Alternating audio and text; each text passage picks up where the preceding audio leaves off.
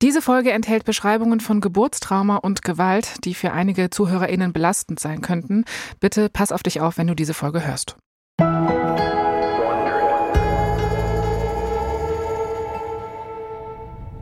Jackie sitzt in der Air Force One, dem Flugzeug des US-Präsidenten. Es ist der 22. November 1963, 14 Uhr, und sie starrt die Klamotten an, die für sie aufs Bett gelegt wurden.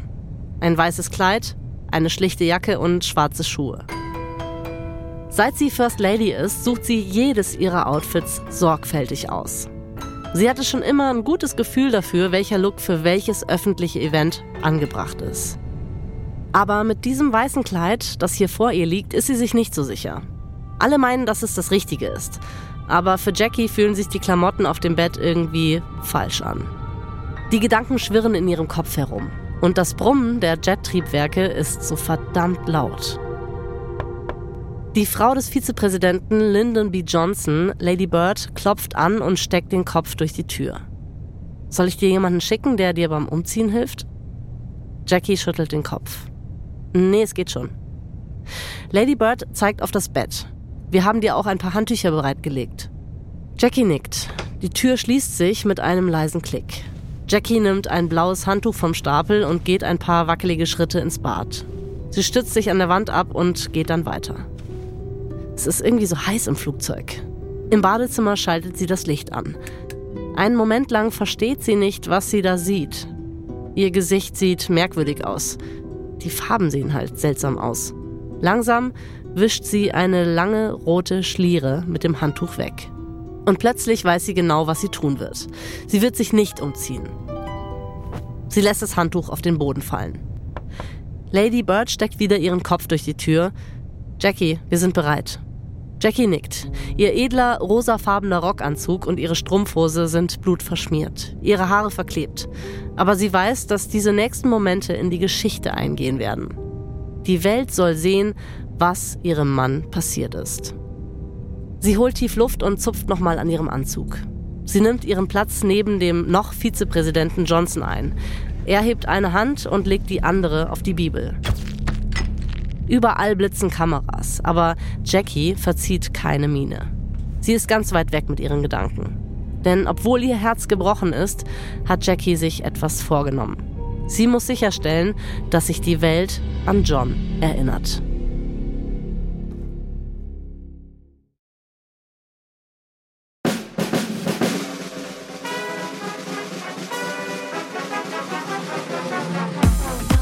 Anna Bühler. Und ich bin Jasmin Polat. Und ihr hört verdammt berühmt von Wondery. In der letzten Folge haben es JFK und Jackie ins Weiße Haus geschafft und es sich schön eingerichtet. Aber gerade als sie endlich lernen, richtig miteinander umzugehen, werden sie durch eine Tragödie endgültig auseinandergerissen. Das ist der letzte Teil unserer dreiteiligen Serie Jackie O, First Lady der Herzen. Folge 3. Das rosarote Kostüm.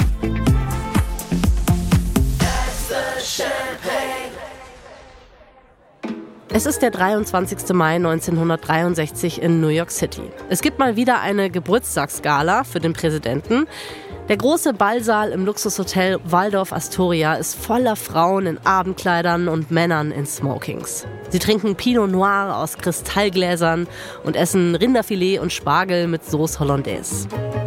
Klingt irgendwie nach einer super stinknormalen Gala, aber die Stimmung ist angespannt. Niemand hat Marilyns Auftritt vergessen. Und die Gäste sind jetzt gespannt, welcher Star dieses Jahr das Ständchen für Mr. President singen wird. Als die Moderatorin den Ehrengast ankündigt, richten sich alle Blicke der ZuschauerInnen von der Bühne auf Jackie, die direkt neben John sitzt. Ans Mikrofon tritt Audrey Hepburn. Oh. Mhm. Auch mit ihr soll Kennedy eine Affäre gehabt haben. Aber als Audrey auf die Bühne geht, da lächelt Jackie nur. Und es ist auch kein Fake-Lächeln oder sowas, weil zu dieser Zeit läuft ihre Ehe ziemlich gut und Jackie macht sich generell keine Sorgen mehr wegen irgendwelcher anderen Frauen. Als die Kuba-Krise hochgekocht ist, hat sich Jackie ja geweigert, Washington DC zu verlassen, um an Johns Seite zu bleiben. Und das hat schon ziemlich viel verändert zwischen den beiden. Okay, zugegeben, John hat wohl immer noch seine Affären, aber anscheinend irgendwie diskreter. Immerhin etwas, I guess. Aber er hat auf jeden Fall langsam erkannt, was er an Jackie wirklich hat, nämlich eine echte Partnerin. Als Audrey Hepburn also zu singen beginnt, hält Jackie einfach die Hand ihres Mannes und legt die andere auf ihren Bauch. Warte. Jupp, Jackie ist wieder schwanger.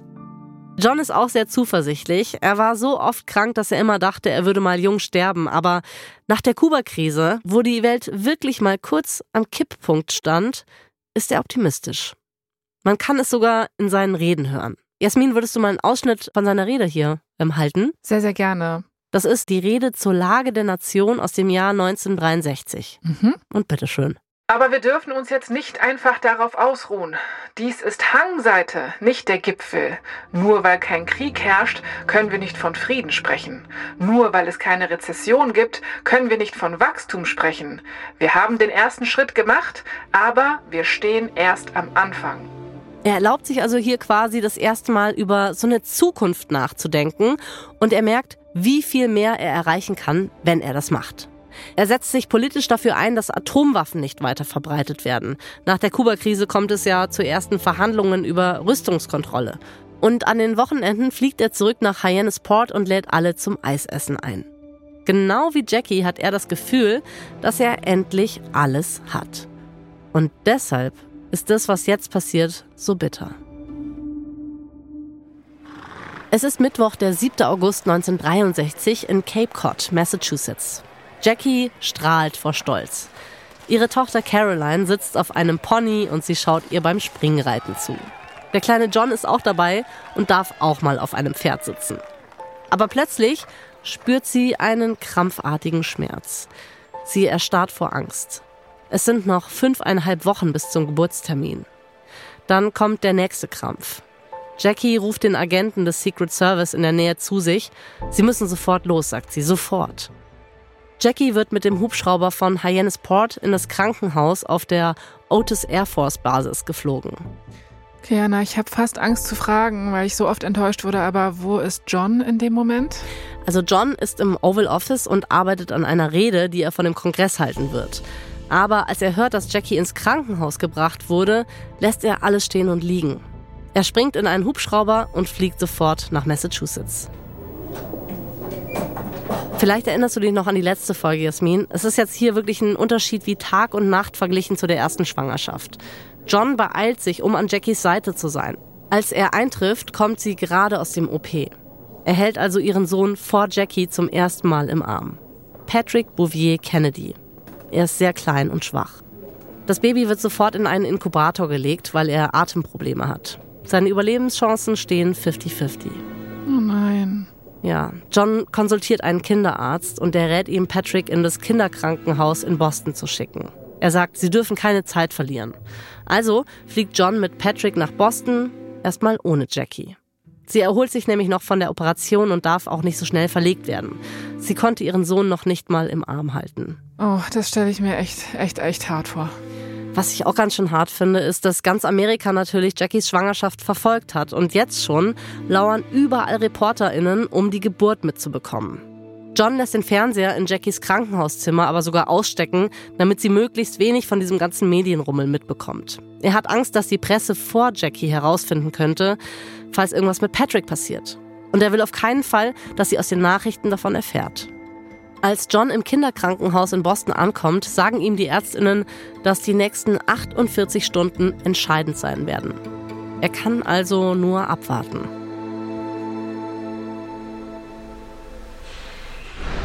Am frühen Freitagmorgen teilen die Ärztinnen John dann mit, dass sie alles versucht haben. Aber sie können nichts mehr tun. Kurz nach 4 Uhr morgens stirbt Patrick in den Armen seines Vaters. Ich muss gerade echt richtig schlucken, ne? Ich habe echt äh, Tränen in den Augen. Das ist wirklich furchtbar. Es gibt auch, glaube ich, keine Worte dafür. Es ist schlimm. Der Tod dieses gemeinsamen Kindes ist einschneidend, das ist ja völlig klar. Und es ist ein Wendepunkt für John und Jackie. John besucht Jackie zweimal am Tag im Krankenhaus. Er liest ihr vor und er ist einfach bei ihr. Eine Woche später wird Jackie endlich aus dem Krankenhaus entlassen. Aber als sie rauskommt, wartet eine Masse an Fotografen vor der Tür. Und John ist an ihrer Seite. Er greift nach ihrer Hand und hält sie fest. Jackie zwingt sich zu einem Lächeln. Sie will ihren Schmerz nicht mit der ganzen Welt teilen. Im Sommer und Herbst schottet sich Jackie immer mehr ab. John tut, was er kann, aber Jackie, die zieht sich sogar von ihm zurück. Immerhin kann ihre Schwester Lee sie überreden, mit ihr Urlaub in Griechenland zu machen. Ihre Schwester ist nämlich mit einem Griechen zusammen und der lädt sie auf ihre Yacht ein. Der Mann heißt Aristoteles Onassis. Er ist ein Reeder und ein super reicher Mann. Die Yacht ist auch richtig, richtig groß. Goldene Armaturen überall, riesiger Salzwasserpool, Ballsaal und Kino. Jackie hat sehr, sehr viel Platz, um vor den Medien zu flüchten. Ja, aber egal wie viel Platz man hat oder ob man auf einer Yacht ist, ne, es bleibt ja doch eine Art Versteck, wenn man nicht ganz frei ist. Also lass uns da bitte real bleiben, Anna. Das stimmt. Aber John ist nicht so ein Riesenfan von der Idee, vor allem wegen diesem Onassis. Der hat nämlich so ein paar dubiose Geschäfte mit Diktatoren gemacht und soll auch Verbindungen zur organisierten Kriminalität haben. Also nicht so ein lupenreiner Kerl. Aber Jackie lässt sich davon nicht abbringen. Sie möchte jetzt endlich mal machen, was sie will. Und vor allem mit wem sie will.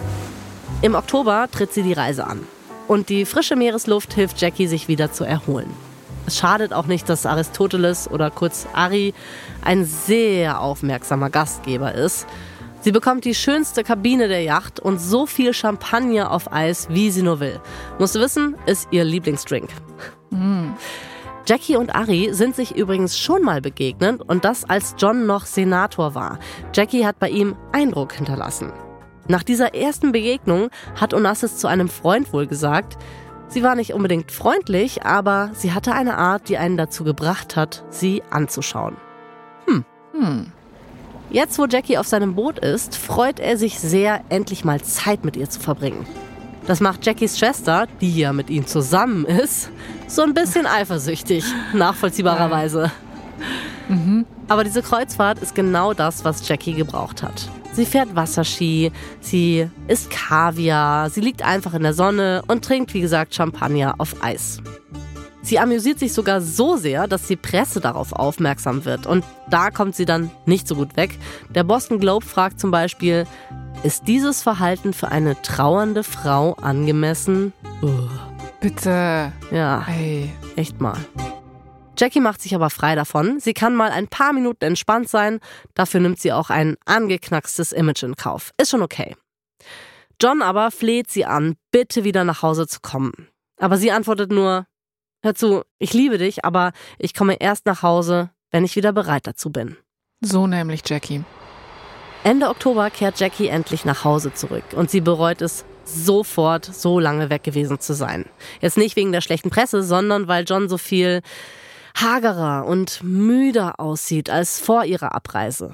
Und er ist doch sehr schweigsam. An einem der ersten Abende zu Hause sitzen sie beim Abendessen zusammen und John sagt kaum ein Wort. Irgendwann sagt er, dass er sie was fragen muss. Und ich glaube, er sagt sowas wie, ich weiß, dass du Nein sagen wirst, aber ich dachte, ich frag dich einfach trotzdem. Du weißt, dass ich meine Zahlen vor 64 noch hochkriegen muss.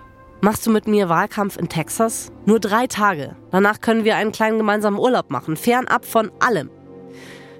Jackie hat sich noch nie an Johns Wahlkampf beteiligt. Sie fühlt sich unwohl in großen Menschenmengen, sie hasst Smalltalk. Aber John, der sieht so, so traurig aus. Sie hat ihn wirklich zu lange allein gelassen, glaubt sie. Sie nimmt also seine Hand und gibt ihm eine Antwort, die sie beide irgendwie überrascht. Sie sagt nämlich ja.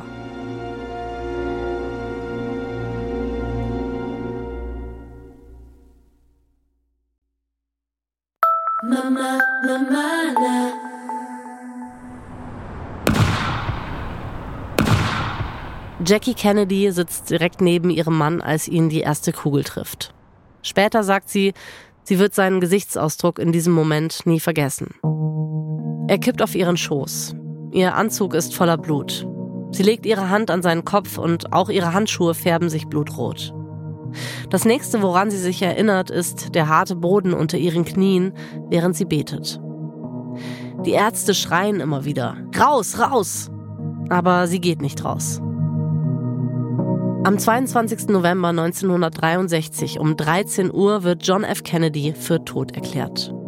Die Ärzte decken seinen Körper mit einem weißen Laken ab. 90 Minuten später sitzt Jackie in ihrem immer noch blutverschmierten Kostüm in der Air Force One. Sie hat es auch noch an, als sie neben Lyndon B. Johnson steht und der seinen Eid als neuer Präsident ablegt. Und auch noch, als Johns Sarg durch das Weiße Haus getragen wird. Erst um 4 Uhr morgens zieht sie das Kostüm aus. Und auch jetzt liegt noch eine Menge Arbeit vor ihr, unter anderem Johns Beerdigung zu organisieren. Gibt es jetzt niemanden, der das für sie mal übernehmen kann, oder was? Doch, das gibt's schon, aber Jackie weiß, dass sie diejenige sein muss, die das alles plant. Die Beerdigung, die muss so groß wie möglich sein. Ein Akt, an dem die Bevölkerung teilhaben kann. Eben eines Präsidenten würdig. Jackie ist zwar völlig erschöpft, aber sie ist fest entschlossen. Und als Vorbild dient ihr die Beerdigung des berühmtesten ermordeten Präsidenten der amerikanischen Geschichte, Abraham Lincoln. Am Tag der Beerdigung wird Johns Sarg von einem Pferd ohne Reiter in die St. Matthews Cathedral gezogen. Beamte des Weißen Hauses wollen, dass Jackie in einem Cadillac hinter ihm hergefahren wird, aber sie, sie besteht darauf, zu Fuß zu gehen. Staats- und Regierungschefs aus 92 Ländern beschließen, hinter ihr herzugehen.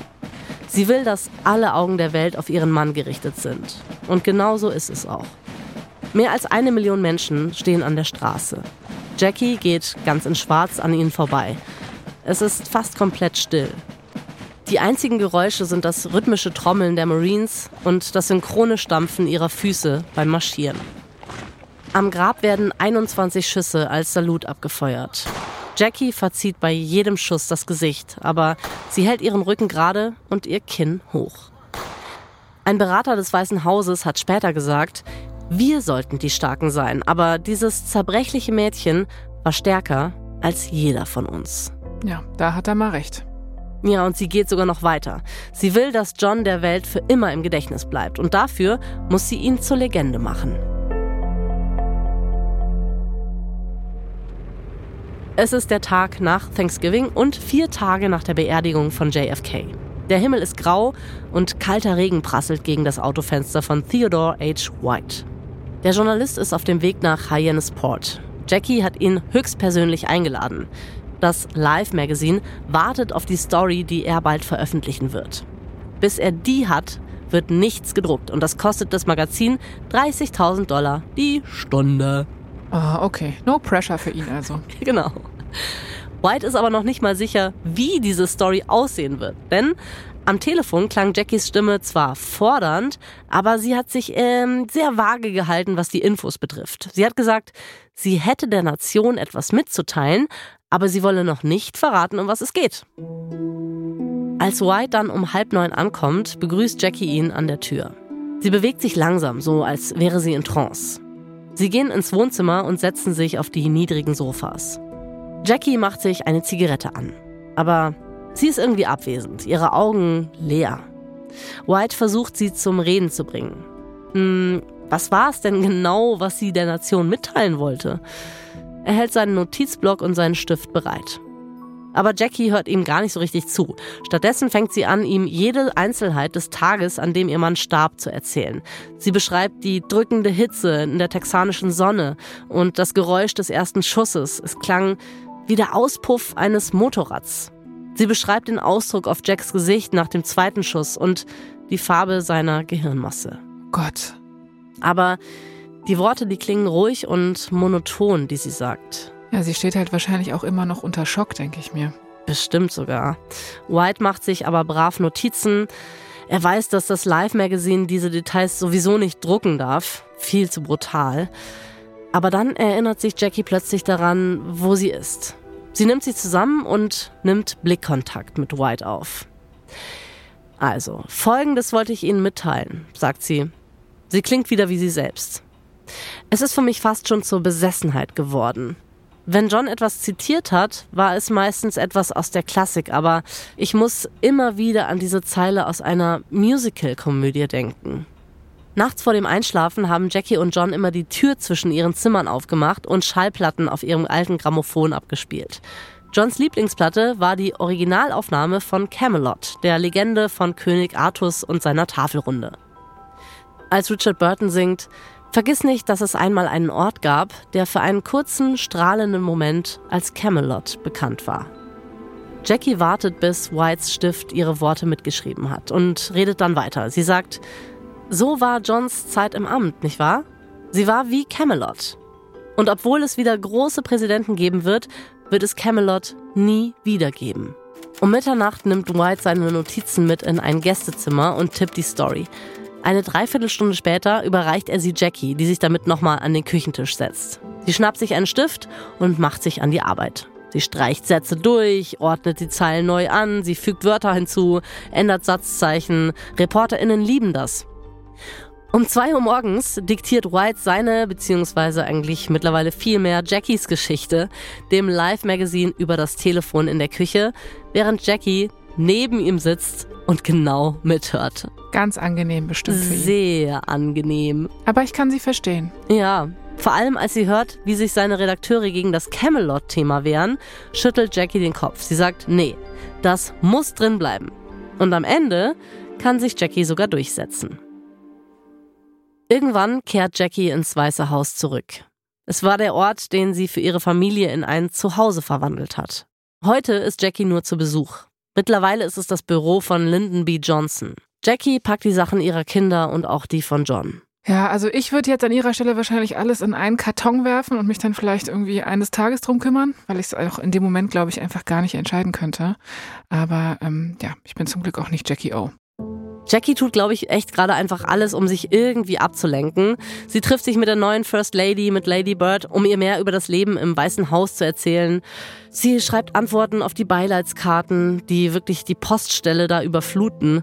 Sie schreibt handschriftliche Notizen an alle, die im Weißen Haus für sie und für ihren Mann tätig waren, einschließlich des Gärtners und des Küchenpersonals und den TelefonistInnen und allen anderen. Sie legt aber auch Wert darauf, sich persönlich bei allen zu bedanken. Äh, es ist eine Frau von Format. Eine Frau von Klasse, ganz genau. Am 6. Dezember 1964, also genau zwei Wochen nach Kennedys Tod, zieht Jackie ihren Kindern Caroline und John aufeinander abgestimmte blaue Mäntel an. Das sind die gleichen, die sie auf der Beerdigung ihres Vaters anhatten. Sie nimmt sie an den Händen und geht mit ihnen durch den Westflügel zur Tür hinaus. Sie laufen an dem von ihr liebevoll gestalteten Rosengarten vorbei und steigen dann in eine schwarze Limousine, die schon auf sie gewartet hat.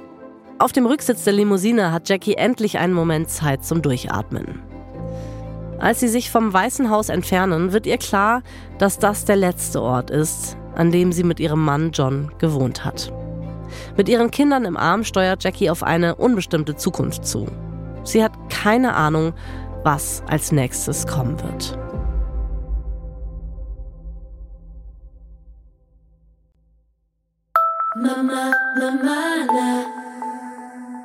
Es ist Frühling 1964, knapp ein halbes Jahr seit John erschossen wurde. Jackie liegt immer noch jede Nacht wach und denkt an die Zahl drei. An die drei? Wieso? Es waren genau drei Sekunden zwischen dem ersten und dem zweiten Schuss. Oh Mann, okay. Ja. Jackie grübelt über Johns Tod und versucht herauszufinden, ob sie etwas hätte anders machen können. Wenn sie das Geräusch gleich beim ersten Schuss erkannt hätte, wenn sie nur nach links statt nach rechts geschaut hätte. Sie versucht die ganze Zeit damit abzuschließen. Aber in DC ist es sehr, sehr schwierig. Sie wohnt in einem gemieteten Stadthaus mitten in Georgetown und jede Nacht versammeln sich Menschenmassen vor dem Haus, um Wache zu halten. Klassischer Fall von nett gemeint, aber nicht so hilfreich. Ja, vor allem wird es auch immer mehr. Also dieser Andrang wird immer größer. Irgendwann werden Johns Grab und Jackies Haus zu so einer Touristenattraktion fast schon. Und da fahren dann so Reisebusse lang und so. Das ist schon hart. Reisebusse? Ja. Okay, okay, wie skurril ist das bitte? Sehr. Sobald Jackie das Haus verlässt, wird sie von Presseleuten verfolgt. Irgendwann mag sie dann auch einfach nicht mehr, nachvollziehbarerweise. Sie will DC verlassen und erstmal nach New York. Sie kauft ein Penthouse-Apartment direkt gegenüber vom Central Park. Die neue Wohnung ist perfekt, um sich vor den ganzen Menschen zu verstecken. Und Robert Kennedy, also Johns Bruder, der lebt auch in New York. Und vielleicht ist er der einzige Mensch auf der Welt, den der Verlust von John genauso hart trifft wie Jackie. Mit seiner Unterstützung fühlt sie sich allmählich wieder wie sie selbst. Sie fängt an, wieder aus dem Haus zu gehen. Eines Morgens macht sie einen Spaziergang durch den Central Park. Ein paar Tage später schaut sie sich in einem Antiquitätenladen um. Sie trifft sich zum Mittagessen mit einer Freundin und zum Abendessen mit einer anderen Freundin. In den folgenden Tagen und Wochen besucht sie ein Polospiel in Westchester, eine Fuchsjagd in New Jersey und steht in Mexiko auf Wasserskiern. Sie reist wieder. Sehr viel sogar. Es ist fast so, als hätte sie Angst, zu lange an einem Ort zu bleiben. Sie verändert ihren Look. Sie ist keine konservative First Lady mehr. Sie trägt jetzt Miniröcke, abgeschnittene weiße Jeans und schwarze Rollkragenpullover. Also hat Steve Jobs sich das quasi bei Jackie O abgeguckt, ja? Wahrscheinlich, ganz bestimmt sogar.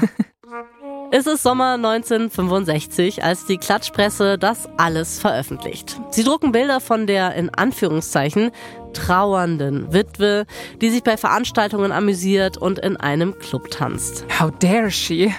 Wie darf sie einfach nur am Leben teilnehmen? Ne? Ja, ja, genau. Auf einem Bild sieht man sie barfuß durch Rom laufen und die Schlagzeile dazu heißt Von der Witwe zur Lebefrau. Naja. Ja, was ja Goals ist, oder? Ich meine, wer gönnt's ihr nicht, oder? Ja. Jackie scheint das Feedback auch zum Glück egal zu sein, aber gerade als sie wieder nach vorne blicken will, kommt der nächste Schock. Robert Kennedy, der Bruder von John, wird erschossen. Was? Oh Gott. Ja, ich weiß. Robert hat genau wie John für das Amt des Präsidenten kandidiert. Er hatte gerade die Vorwahlen in Kalifornien gewonnen und so eine kurze Siegesrede gehalten. Jackie ist gerade in London, als sie die schlimme Nachricht bekommt und sie nimmt natürlich sofort einen Jet nach Kalifornien. Als sie ankommt, hängt Roberts Leben immer noch am seidenen Faden. Aber er überlebt die Nacht nicht. Roberts Tod wirft Jackie erneut aus der Bahn und sie fragt sich, ob sie jemals sicher sein wird. Sie sagt zu einer Freundin, wenn sie Kennedys töten, dann haben sie es auch auf meine Kinder abgesehen. Ich will raus aus diesem Land. Ja, ich wollte gerade sagen, das liegt nahe, oder? Also genau so würde ich tatsächlich auch denken. Voll oh nachvollziehbar. Sie trifft also eine Entscheidung, die viele Menschen nicht verstehen werden und die ihnen ganz und gar nicht gefallen wird. 1968 heiratet Jackie Kennedy Aristoteles Onassis, Hä? den griechischen Reedereiunternehmer, genau. Der hat ja schon jahrelang ein Auge auf sie geworfen und aus Jackie Kennedy wird Jackie Kennedy Onassis. Okay, jetzt verstehe ich auch Jackie O, ja, O yep. von Onassis, aber äh, ich dachte, der war mit ihrer Schwester zusammen.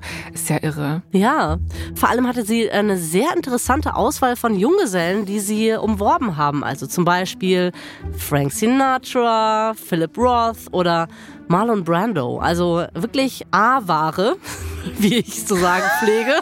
Ich wollte gerade fragen, war Marlon Brando, war der dann aber so in der Anfangszeit oder in der Endzeit? Weil das macht einen Unterschied auf jeden Fall. Das stimmt, ich glaube, er war noch der junge Marlon. Okay, krass, aber sie fand auf jeden Fall den ähm, griechischen Reedereis äh, ja, Typen. Der, der hat wohl irgendwas, womit keiner der anderen Männer aufwarten konnte.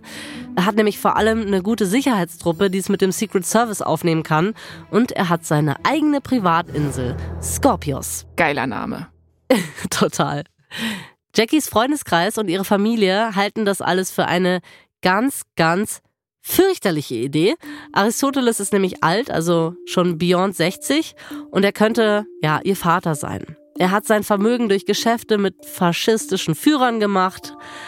Äh, schwierig. Bisschen ja. schwierig. Und klar, die Presse, die stürzt sich drauf. Ich lese dir mal ein paar Schlagzeilen vor, die kurz nach ihrer Hochzeit erschienen sind. Zum Beispiel, Amerika hat eine Heilige verloren. Oder Jackie, wie konntest du nur? Und äh, noch diese Schlagzeile, John Kennedy ist heute ein zweites Mal gestorben. Oh, Alter, wie geschmacklos, ne? Bitter. Total drüber, total drüber. Voll. Insgeheim wehrt sich Jackie auch dagegen. Sie erzählt in ihrem Freundeskreis, dass John genau das gewollt hätte. Sie beschützt hier ja nur ihre Familie. Und eine Zeit lang scheint Jackies neues Leben genau das zu sein, was sie braucht. Sie macht Partys unterm Sternenhimmel, sie lernt Griechisch. Herrlich, yeses, ich liebe Griechisch. Du sprichst es fließend, wie man merkt. Mhm. Yeses. Es läuft jetzt trotzdem nicht so rund in der Ehe. Die ist eigentlich von Anfang an zum Scheitern verurteilt.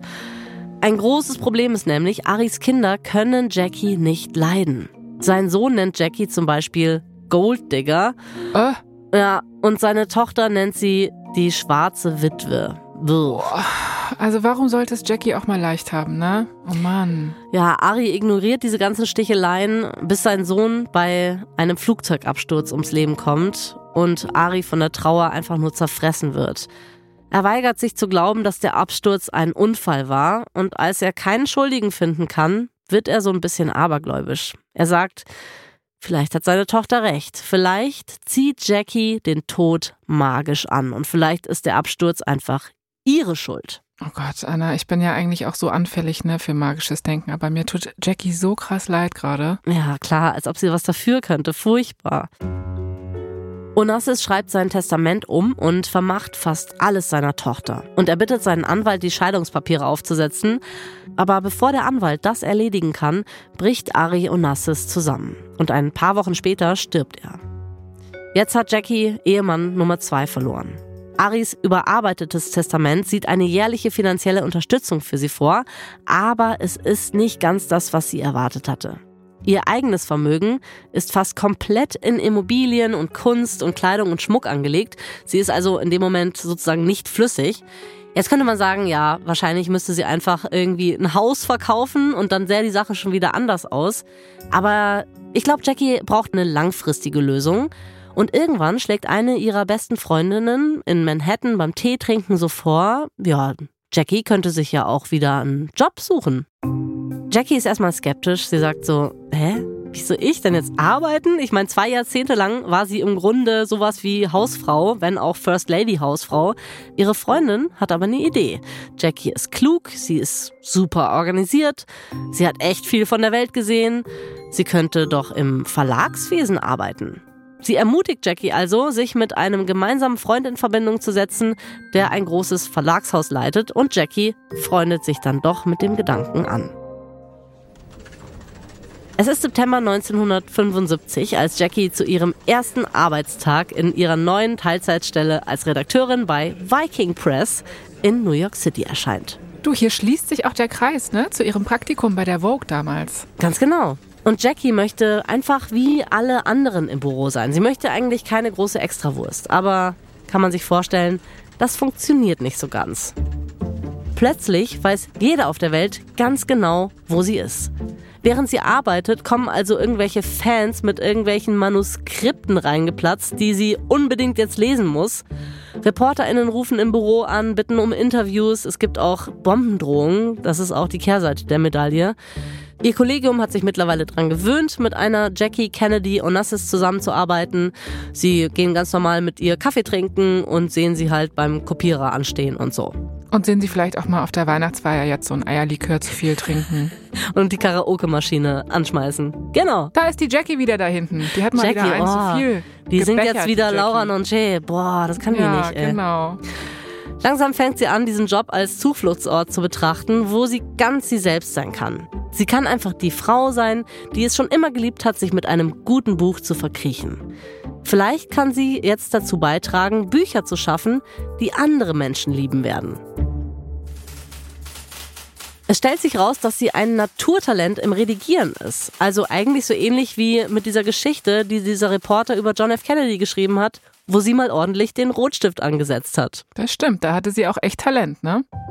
Aus ihrem Teilzeitjob wird also ein Vollzeitjob und nach zwei Jahren wechselt sie zu einem anderen, zu einem größeren Verlagshaus.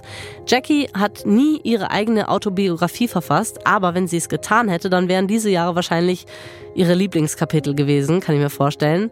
Sie ist einfach nicht mehr Jackie O oder Mrs. John F. Kennedy. Sie ist einfach Jackie.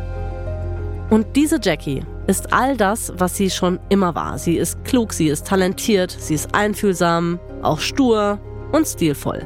Aber jetzt macht sie alles alleine, eben ohne einen Mann an ihrer Seite.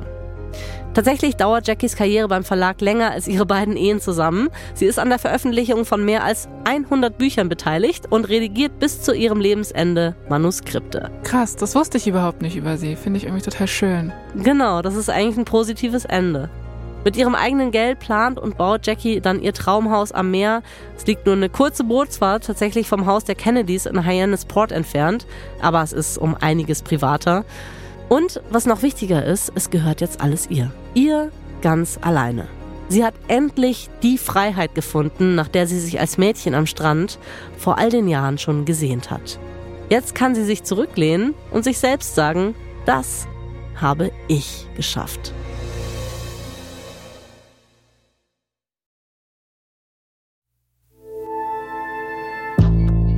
Das war die letzte Folge unserer dreiteiligen Serie Jackie O, First Lady der Herzen. In unserer nächsten Staffel geht es um die erfolgreichste deutsche Teenie-Band ever. Es geht um Tokyo Hotel. Hier noch ein kurzer Hinweis zu den Szenen in diesem Podcast. In den meisten Fällen wissen wir zwar nicht genau, was gesagt wurde, aber unsere Geschichte basiert auf echten Tatsachen und tiefen Recherchen. Bei der Recherche zu dieser Episode haben wir uns auf viele Quellen gestützt, unter anderem die New York Times, die Washington Post, Vanity Fair und die John F. Kennedy Library. Wir empfehlen insbesondere diese Bücher: Jacqueline Bouvier Kennedy Onassis, The Untold Story von Barbara Leeming, These Few Precious Days von Christopher Anderson, Jackie as Editor von Greg Lawrence und The Death of a President von William Manchester. Ich bin Anna Bühler. Und ich bin Jasmin Polat. Elisabeth Cosen hat diese Folge geschrieben. Lea Dakowski hat sie adaptiert. Sprachaufnahme Hammer und Amboss und Bosepark Productions. Herstellungsleitung Shai Katetik. Das Sounddesign kommt von James Morgan und Hammer und Amboss. Produzentin Kugel und Niere Elisabeth Fee. Für Wondery Producer Simone Terbrack und Tim Kehl. Executive Producer Jessica Redburn und Marshall Louis.